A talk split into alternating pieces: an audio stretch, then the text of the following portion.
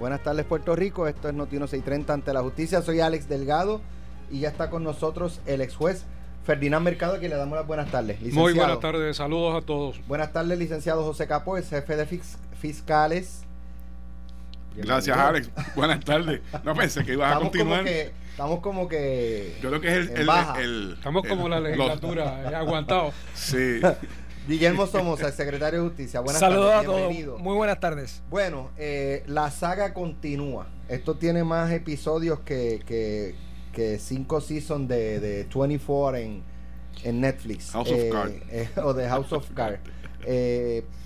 ahora es que citaron a dos integrantes del chat al Departamento de Justicia se trata del licenciado Alfonso Orona y el otro citado no se ha revelado quién es. El licenciado Orona respecto a este tema fue citado para hoy, pero solicitó tiempo adicional para, acudir a, la citación.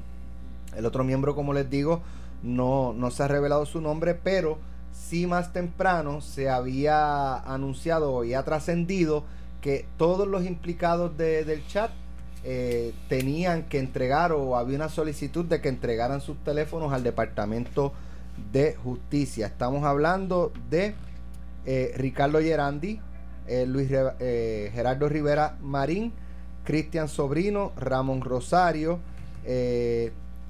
Elias Sánchez, porque si son todos, son todos. Todos son todos, hasta los privados. El gobernador Ricardo Rosselló, eh, ¿quién más? Anthony Maceira, que entró al final de, la historia. Eh, así que todos los miembros del secretario de, Estado. Eh, Luis Geraldo Rivera Marín, que de hecho adelantó, adelantó su renuncia. Eh, así que todos tienen que entregar sus teléfonos celulares y esto contrasta con lo que expresó en el día de ayer el gobernador en una conferencia de prensa que no hay delito que hizo ya una consulta legal con eh, abogados privados y que fue costeado con fondos privados y que según esa opinión legal él no cometió delito. No han pasado quizás o no habían pasado quizás 24 horas cuando la secretaria de justicia estaba citando y solicitando teléfono. La secretaria no. El departamento. El departamento, a través de la fiscal general. Recuerde que la secretaria está inhibida. Sí, e-, ella, bueno, pero es que ella se inhibió en el caso de la hija y después se metió, así que no sabemos hasta qué punto la Secretaría de Justicia realmente aplica cuando, cuando dice que se va a inhibir. Así que, digo, una nota al cárcel. Sí, ok. Eh, ahora, vamos, el Departamento de Justicia. El gobernador dice ayer no hay delito y el departamento hoy sale con, con esta movida, lo que contradice o no, no que contradice, pero quiere ir más allá de lo que dice el gobernador o una opinión legal del eh, encomendada por el gobernador. Vamos a comenzar con Capo. Yo voy a hacer el turno a Billy, que fue secretario de Justicia. Ah, qué privilegio. Muy bien. Esto depende de qué sombrero me pongo, si el sombrero de defensa, abogado de defensa o el sombrero de, de fiscal.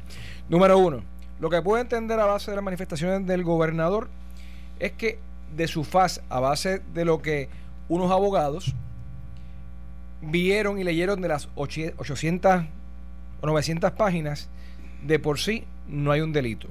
El Departamento de Justicia va a verificar lo que está en el chat. Y si hay algo más. Y si hay algo más correcto. Pero, es que eso se borró. En una investigación, no necesariamente. Inclusive, tengo información que en el 2014, Capó chequeate esto, eh, la unidad que este servidor instauró de crímenes cibernéticos obtuvieron una máquina para poder meterse y adentrar en todos los teléfonos celulares. Los teléfonos celulares, dependiendo del fabricante, tienen diferentes modalidades. Uno es el SIM card, que todos sabemos que es la conexión con la red, pero cada celular per se tiene una memoria interna, según me explicaron.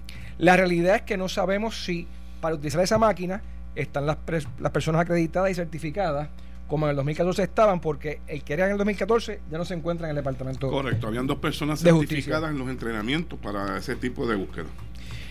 Eh, Voy a ponerme entonces ahora en la, la, Policía de Puerto Rico y el Departamento de Justicia, a través de los fiscales y los agentes de orden público, tienen la oportunidad para incautar por 30 días cualquier bien mueble para poder investigar en torno a la posible comisión de delitos, a base de unos motivos fundados y de una querella, que no necesariamente tiene que ser juramentada, puede ser juramentada después. Habiendo dicho eso, ahora me pongo el sombrero de abogado de defensa. Eh, yo entendería que para entregar esos celulares con respecto a unos escritos que datan del 2018, que puede ser inclusive hasta más de un año o un año, pueden estar borrados. Pero realmente eso no se borra. Tienen que ser unos peritos para borrar lo que está en cada uno de ellos. Ahora, los teléfonos celulares de estas personas son los mismos de hace un año o son diferentes. Esa es la primera pregunta que tenemos que hacerlo. Número dos. Número dos. Es muy abierto. Discutí antes con Ferdinand, ¿verdad? Si esto es un, phishing expedition. O sea, si va, si va al tribunal, estoy seguro, Ferdinand, y cuál es tu posición, que tiene que ser dirigido más bien al WhatsApp. Y para obtener información de los WhatsApp, uno puede ir a la aplicación WhatsApp, al igual que puede ir en Google. Para que tengamos una idea de todo lo que nos están escuchando. Eh, si uno tiene una aplicación de Google en su teléfono, uno cita un supina a Google y Google le va a decir dónde, Alex, estuviste ayer a las 5 de la mañana o hace 6 meses atrás o hace 7 meses atrás. O sea, hay otros mecanismos también para investigar. La ubicación. La ubicación, correcto. Todo este tipo de cosas. De hecho, el eh, Capó, perdóname, como un, dato, eh, yo no me recuerdo, no recuerdo si fue el caso de la fiscal asesinada en Río Grande, que utilizaron esa tecnología de, de por las los teléfonos celulares, las antenas, que habían utilizado, dónde habían la antena de Río Grande, la antena de San Juan, o sea, se pudo seguir desde que salió del centro de denuncia, que estaba de turno, hasta que llegaba a su casa. O sea, una, una, herramienta Sí, hay otras. En mis tiempos se llama, perdóname, se llama triangular. No, no, no, pero esta no, es la Pero este, este, es diferente. Esta es diferente. ¿Cuál es la diferencia? Triangulación es un equipo que es realmente lo tienen los federales. Eh, una técnica que puede hacer una ubicación de un aparato Pero hace las antenas. móvil a través de antenas satelital. Aquí se fue a las antenas, en el caso que tú estás hablando, Alex, se fueron a las antenas de las compañías telefónicas en los repetidores, en las, donde está la cédula. Y se pudo eh, a la hora de 2 y cuarto, 2 y 15, 2 y 30, 1 de la mañana, registrar todos los teléfonos que entraron, llamadas, mensajes, texto, todo, que entraban en tanto esa antena. San Juan, Canóvana, que era que estaba la otra, y Juncos. Siguiendo con que si tienen o no tienen los celulares, y el segundo paso sería que hay otros mecanismos para obtener también esa información. Lo tercero sería que tiene que ser identificada a base del chat o la posible comisión de delitos con respecto a lo que expresan ahí, porque puede ser muy oneroso. Y la cuarta enmienda de Estados Unidos sobre el derecho a la privacidad y las investigaciones no pueden ser arbitrarias, tienen que ir dirigidos en esencia a un blanco. Eh, porque en esos teléfonos se pueden encontrar una gama de situaciones, eh, circunstancias privilegiadas y de otras índoles personales que no necesariamente van a estar salvaguardadas. En el caso de un eh, Elías Sánchez, que es cabildero, no tiene contratos con el gobierno y más allá de aparecer en el chat, pues si, si su teléfono guarda información confidencial de sus clientes, comunicaciones confidenciales. Muy bien, tocaste el tema. Ahí va dirigido lo que te acabo de expresar. Eso es un ejemplo. O sea, eh, esto no puede ser este lo que le llaman una pesca de información con respecto a las cosas. Precisamente se obtiene, que es lo que yo. Supinas individuales. Lo que yo hubiese hecho, ¿no? Como lo está haciendo el Departamento de Justicia. Yo hubiese buscado la orden y. específica. Una orden específica, primero con los números, porque obviamente la información de Fortaleza tiene que proveer los números de cada una de las personas, los teléfonos que estaban usando, indistintamente que fueran los privados. ¿verdad? No, este, una vez usted tiene eso, usted va al tribunal. Usted busca, explica la razón por la cual usted quiere ocupar esos teléfonos. Esa es la parte para la ocupación.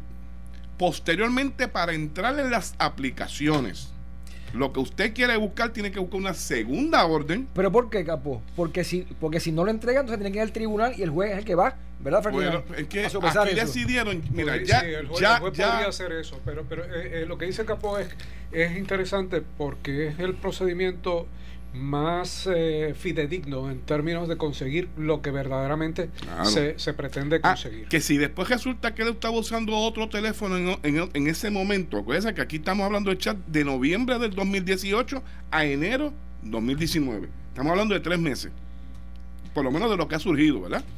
Y hay un, como bien tú señalas, posteriormente, una vez tú, tú tienes el teléfono ocupado, tú pides un supina a las compañías ¿verdad? De internet y, estos programas para entonces ver qué de ellos preservaron, pueden preservar y pueden reproducir de lo que se preservó. En adición al análisis que se le hace al teléfono. Eso, el Departamento de Justicia, obviamente, a tu preocupación, no, yo no quiero ver las, las cuestiones íntimas de tu negocio. Estamos hablando de la programación, lo que tú transmitiste por WhatsApp, y ahí es que va la orden eh, de la petición para que el magistrado ordene tanto la ocupación como la, abrir la aplicación para hacer la búsqueda. Son, son dos, dos, etapas distintas. Yo creo que eh, el tiempo ha pasado y aunque los teléfonos, entre comillas, no produzcan, hay otras formas de hacer la investigación. Claro, comenzaron a partir de ayer, comienzan. Yo hubiese ya, hubiese estado trabajando con la orden de cada uno de esos equipos para la ocupación y no dejarlo al arbitrio de ellos que vengan de aquí al viernes a entregarlo, ¿verdad? Yo lo hubiese hecho, por lo menos lo hubiese planificado de esa forma si yo estuviera dirigiendo la investigación, pero le damos el espacio a ellos. Esa fue la, técnica que usan ellos y veremos el resultado, ¿verdad? De cuántos de esos teléfonos están al día de hoy todavía disponibles. ¿Cuántos números de teléfono? Porque no sabemos por cuántos teléfonos hay personas que tienen dos y casi siempre en este nivel de, de administrativo eh, los funcionarios públicos tienen más de un teléfono. Yo creo que yo me reafirmo en lo que dije ayer. Me parece que las expresiones del señor gobernador fueron. él quiso explicar al público, ¿verdad? Que su equipo, su asesoramiento legal le dijo que allí no hay delito pero puso en entredicho, ¿verdad? Ya su, su autoexoneración ponen aprieto. Ahora el Departamento de Justicia, si se quedó con la investigación como ya lo determinó, va a tener entonces que recurrir a todos los medios, que yo sé que lo va a hacer, a todos los medios para tratar de recuperar toda esa data.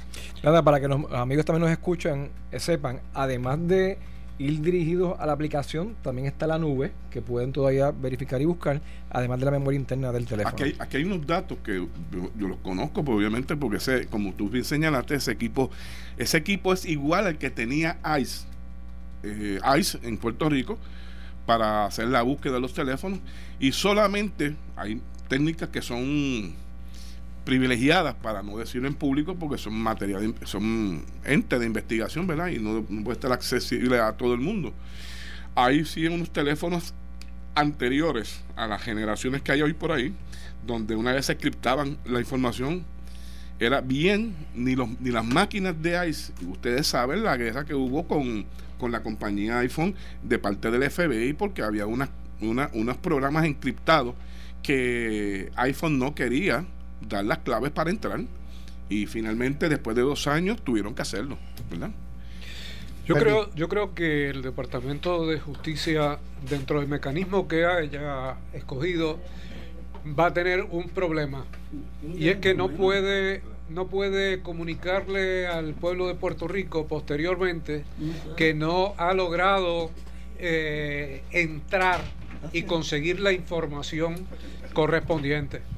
Eso sería muy lamentable que después de varios meses de esfuerzo tuviese que comunicarle al país que ha sido estéril la investigación que ha abierto y que no puede lograr entrar ni a los servidores, ni, ni, al, ni al chat, ni a través de los teléfonos. Yo creo que eh, es tarde, como muy bien decía Capó, y, y lo dijiste hace como tres días atrás, si, no me equivoco, eh, que había que actuar rápidamente para lograr eh, localizar la información. Eh, son las 3 y 21, ya en 3 minutos tenemos que hacer la pausa y luego de la pausa tenemos una entrevista muy interesante con una figura muy conocida en, en Puerto Rico, especialmente en, en, la profesión de la abogacía y en la política puertorriqueña, el ex senador Nicolás y la, música. también, el, ex senador Nicolás Nogueras está aquí con nosotros en el estudio, así que ya en breve, a las 4, a las 3 y 30, vamos a, vamos a entrevistarlo porque el ex senador eh, eh, vivió lo que fue un proceso de, expulsión del Senado de Puerto Rico. Eh, y desde ese entonces mm, creo que hubo uno que se enfrentó iba se anunció que se iba a enfrentar un proceso y renunció Samuel Pagán en esta administración se dio uno con el ex representante también bajo esta administración, Ramón Rodríguez, Rodríguez Ramón Luis Rodríguez. y previamente con, el representante Rodríguez Traverso también. También, así que eh, vamos a, hablar dentro de un ratito con, con el senador Nicolás Noguera, así que lo que vamos a hacer es que vamos a adelantar la pausa, nos vamos a ir ahora a la pausa para cuando regresemos iniciar esta entrevista eh, y qué aspectos eh, considera el senador se tendrían que dar eh, si, si está el escenario para iniciar un proceso de residenciamiento contra el gobernador Ricardo Rosselló. Así que regresamos en breve con el ex senador Nicolás Noguera. Ya estamos de regreso en Noticiero 630 ante la justicia. Tenemos la visita del ex senador eh, Nicolás Noguera, que enfrentó un proceso de expulsión del Senado que aunque en, términos de nombre son distintos, residenciamiento, expulsión, pero básicamente lo mismo. Eh, y un poco habiendo él pasado ese proceso, pues queríamos invitarlo para, aparte de hablar un poco del mismo, también ver cómo él analiza eh, la posibilidad de un residenciamiento del gobernador Ricardo Rosselló Ex senador Nicolás Noguera, bienvenido, buenas tardes. Muchas gracias de tenerme aquí con ustedes en el programa. Eh, voy a comenzar con la pregunta, le hicimos ya una pre-entrevista en, en la pausa eh, y, creo que debemos comenzar por donde, donde preguntamos en, en el medio de la pausa. ¿Por qué usted, el Senado, decide expulsarlo en la década de los 90? Bueno, no el Senado pero vamos a comenzar. Vamos. Yo estuve cinco años, cinco cuatrenios en el Senado de Puerto Rico. Empecé en minoría en el 72. Eh, fui portavoz de la mayoría cuando Luis Fejé fue presidente. Después siempre me quedé en la comisión de trabajo, aunque ocupara otros puestos. Finalmente fui vicepresidente del Senado. Antes de ello yo fundé en la universidad, sin haber terminado mi carrera, yo fundé la Juventud Estadista Puertorriqueña. De ahí se creó la Juventud Estadista de Río Piedra y de ahí surgieron Granado, Orestes y otros. Yo seguí mi carrera de leyes. Eh, a la luz de que se había nombrado un comité sobre el estatus de Puerto Rico presidido por Muñoz y unos congresistas. Eh, esto fue para el año 60, yo me gradué en 59. Yo pedí turno y fui a testificar como creyente de la estadidad y se portaron muy gentilmente Muñoz, eh, entonces comisionado Fernando Gisén eh, y otros. Pero ya ya estaba. Ahí. ¿Y en el 90 qué, posición ocupaba en el Senado? Era vicepresidente cuando. Si me permite un momentito, que no vaya a ser que la memoria me falle. Bien. Esto iba a ser rápido. Tantas cosas. Va a ser rápido. Es una historia. Sí. Eh, yo entonces continué mi profesión y en un pleito que llevé contra la Central de Igualdad de Miguel Ángel García Méndez, después que traté y traté, íbamos a organizar eh, la unión allí, no se pudo. pues le pedí al juez que me permitiera retirarme porque ya me quedé sin cliente. El día que Miguel Ángel me llamó para darme las gracias, me dijo que me quería dar aunque fuera 15 mil pesos por mis gastos. Y yo le dije que yo iba a entender, yo entendía que eso hubiera sido como comprarme. Y le dije que no. Él estuvo raro, me pidió pon para ir a una reunión que tenía.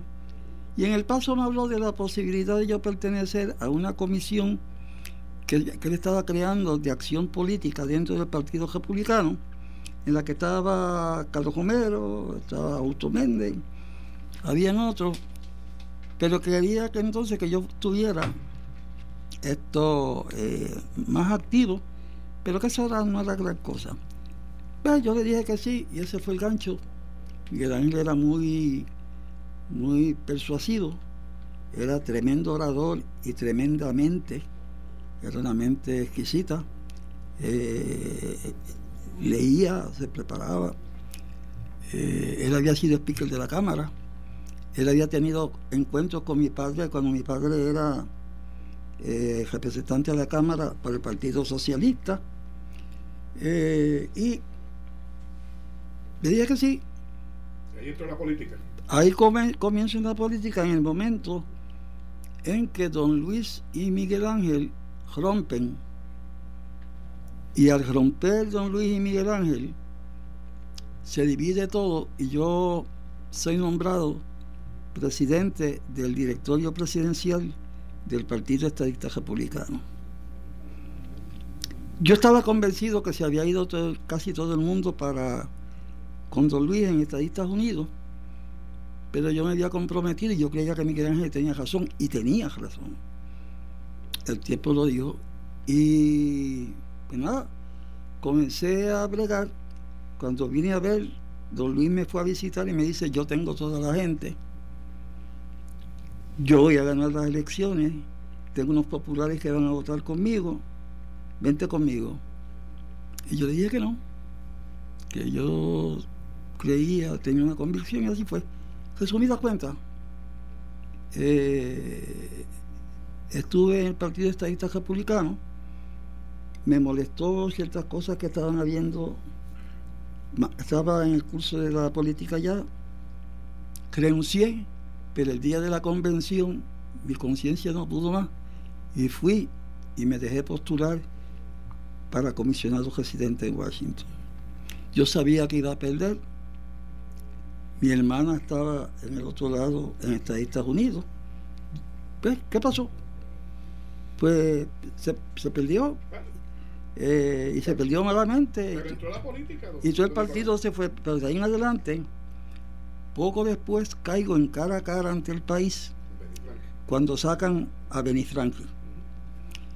Ahí pues comencé y el programa se, se convirtió en un programa muy sintonizado hasta un momento, ya pasado un tiempo, en que terminado yo una participación en relación con las farmacias y sus precios, eh, José Arsenio, eh, fuera de cámara, me dijo mentiroso y yo tenía el documento oficial de que, de que Sánchez Vilella había ratificado la investigación que se había hecho.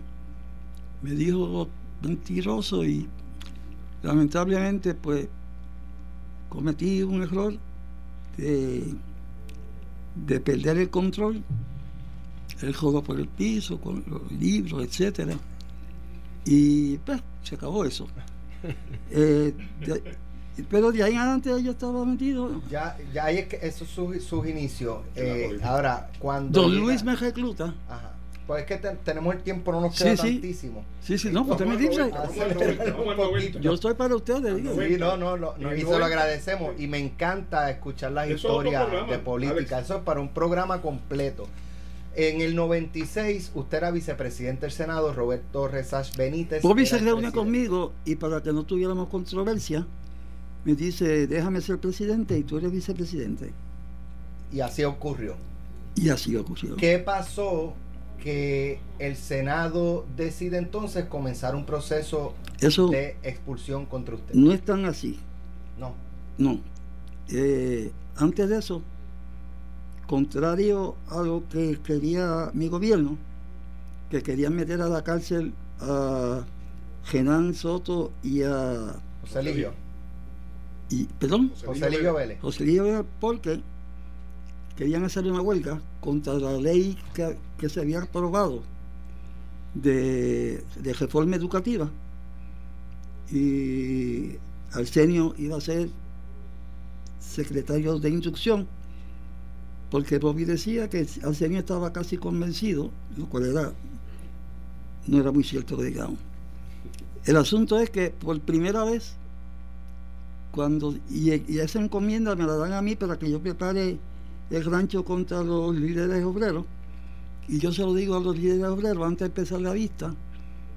Y no celebré la vista y nos fuimos para Mayagüez, arreglamos, llegamos un entendido en todo y retornamos. Cuando yo se lo digo a José Yo. José Yo Padre. José Yo Padre estaba en una en una, un programa de televisión, se lo digo a Pedro Garé en Fortaleza, yo bien contento, me dice, el gobernador te llama tan pronto salga, muchachos, eso es magnífico. Pedro lo que quería era que se fueran a la huelga para gestarlo. Y entonces me llamó al otro día, a mediodía, después que la huelga había empezado. Tengo una llamada tuya, y yo, tienes también una misiva mía con un policía del, de la legislatura. Bueno, pasó eso. Primera cosa que ellos vieron mal. Lo segundo fue la venta de las navieras. Eso fue un fraude a Puerto Rico. Bien, pero entonces, ¿de qué le acusan a usted? Para, ah, bueno, si, quieres, si, quieres sintetizar que la historia es, bien como cinco minutos. Pero me hubiera dicho que quizás pudiéramos haberlo dejado para otro programa, ¿verdad? Claro, pero lo, podemos repautar, pero, pero, para aprovecharlo hoy. Sí, número uno, que yo no, Iliana Colón Carlos le envió correcto le envió a mano a Bobby en el Senado una misiva donde decía que yo no llené una planilla de ingresos fuera fuera del proceso legislativo. De, sus otros ingresos que tenía usted. Sí, pero con mala suerte para ellos, yo la había llenado antes. Y afortunadamente, tarde pero para mi satisfacción, la Oficina de Ética me ha enviado las últimas semanas lo que yo radiqué a tiempo sobre esos ingresos. ¿Cómo inicia el proceso? ¿Se designa una comisión para ah, investigarlo? Ah, bueno, si quiere cómo inicia, seguro. Lo que comienza el proceso, ya habían decidido en Fortaleza expulsarme. Eso fue un, un acuerdo de partido. Porque yo había revelado unas cosas de las navieras y de la telefónica. ¿Y cómo, iniciaron el proceso, don Nicolás? Ya el proceso Ok, llaman a un muchacho que había sido fiscal federal, esto, no digo por qué mencionar el nombre, para que se hiciera cargo de examinador. Él fue, y da la casualidad, que yo tenía en mi poder un regaño que le había dado Boston a ese mismo abogado por antiético, porque siendo fiscal en el caso de Franklin Delano, se había convertido en abogado de Franklin Delano después cuando salió. Y el, examinador investiga. no, el, examinador se fue. Don, Nicolás, hubo una resolución del Pleno del Senado o de la Cámara, que fuera el, el ente legislativo, para pedir la investigación, para comenzar el proceso. Mm, no creo. ¿Y cómo comenzó? Se le ordenó a Ramón Luis. En, la comisión de ética. Ramón Luis Rivera, hijo, que es alcalde de Bayamón. Y yo había señalado a Bobby que Ramón Luis tenía un ayudante especial que había sido arrestado del cartel de Medellín, había aparecido en primera plana esto en un periódico y que le dieron la dispensa para que pudiera ser entonces ayudante de Ramón Luis. Yo le llevé, yo le envié a Bobby toda la información, más la información de la Corte Federal. Nada, ¿qué pasa? Ramón Luis entonces designa otra persona más que no fuera la que yo saqué eh, por la razón que fue.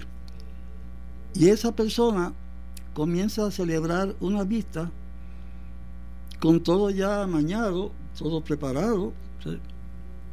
Yo, a mí nunca se me acusó de corrupción. ¿Cuál era? ¿La comisión de gobierno, don Nicolás? No, la comisión de ética. De ética era. Pero a mí nunca se me, a mí nunca se me acusó de corrupción. A mí nunca se me acusó de faltarle al erario público.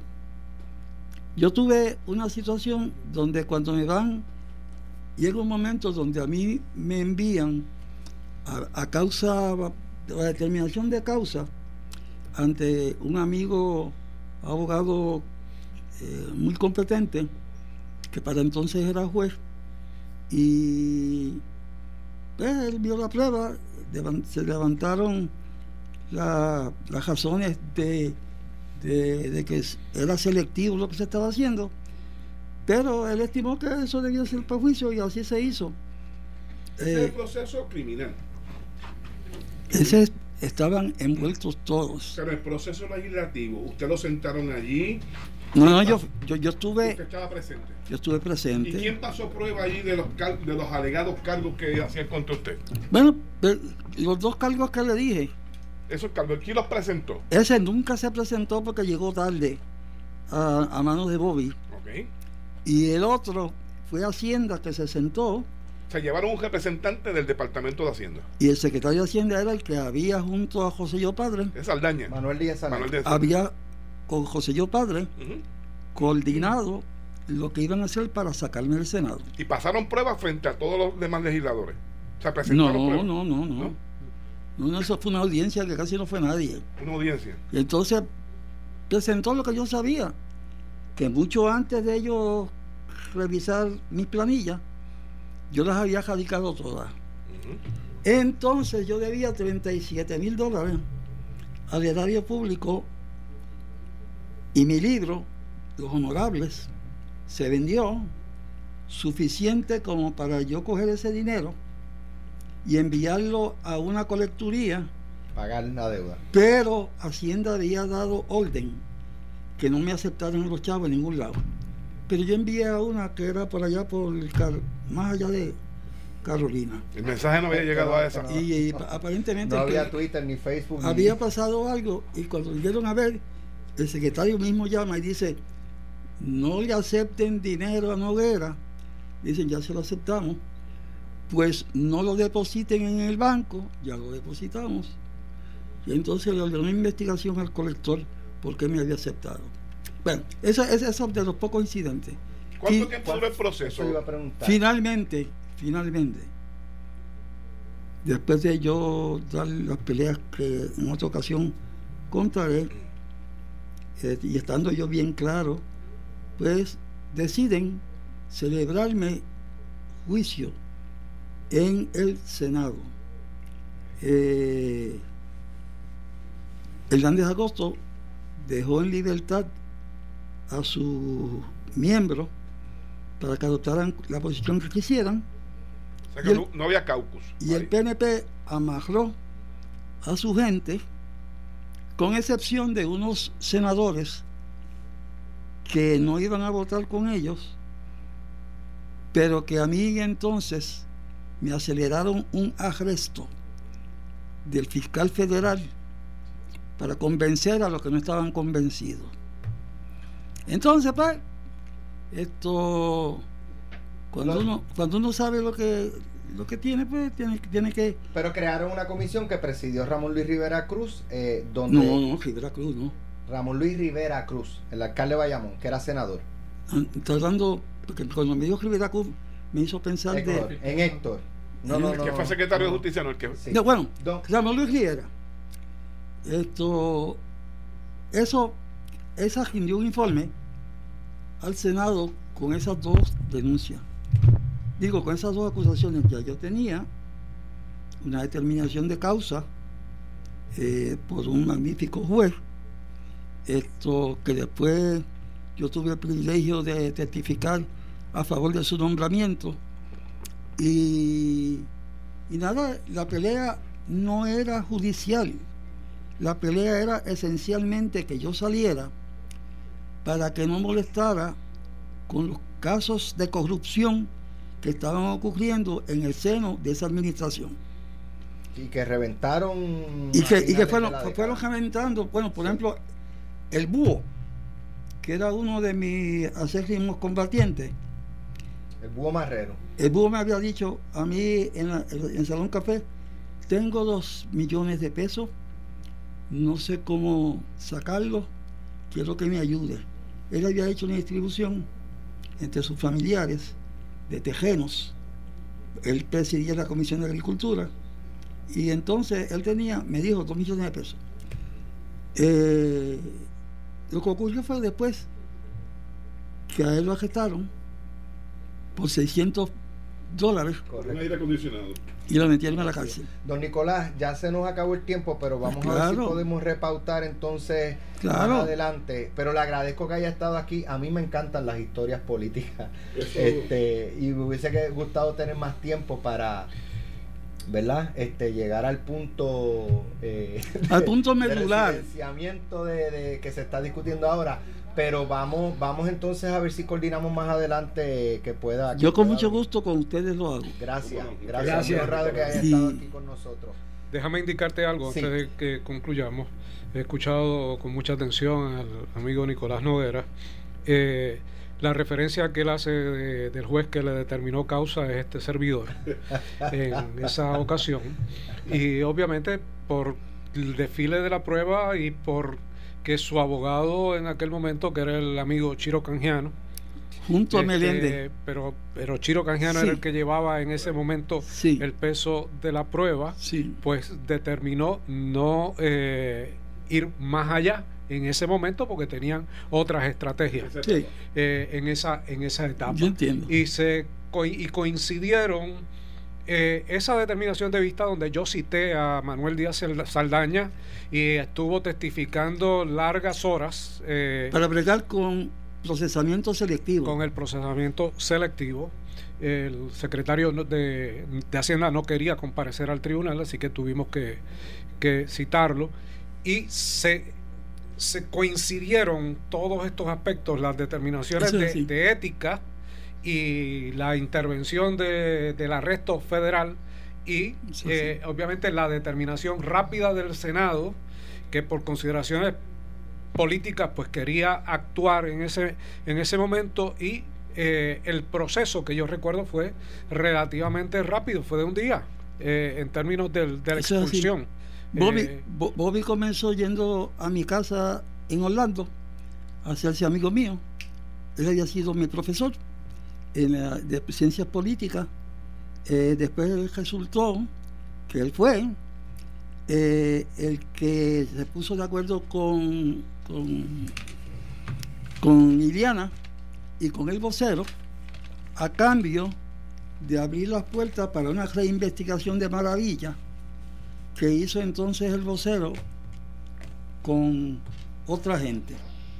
Eh, esos detalles internos me afectaron mucho porque yo creía que no era así.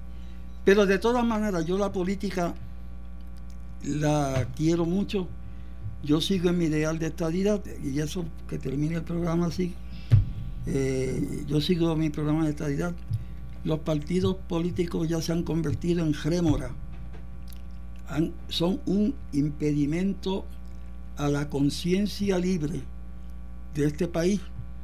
Eh, y todavía los partidos políticos quieren amarrar las conciencias llevándolas a posiciones de poder y con las posiciones de poder completan el amarre y entonces surge lo que ha surgido ahora que al no tener cuidado en la selección de los miembros que constituirían gobierno y al tener compromisos previos a llegar al gobierno, pues surge lo que surge ahora e iba a surgir cuando yo estaba, que yo por ejemplo le dije, mire, ustedes están vendiéndole a dos miembros de la mafia, las navieras, y le mencionó los nombres. Uno de ellos pertenece a Genovese, el otro pertenece a otra ganga más, y esto lo digo por un informe de gobierno que llegó a manos del que entonces era el administrador de fomento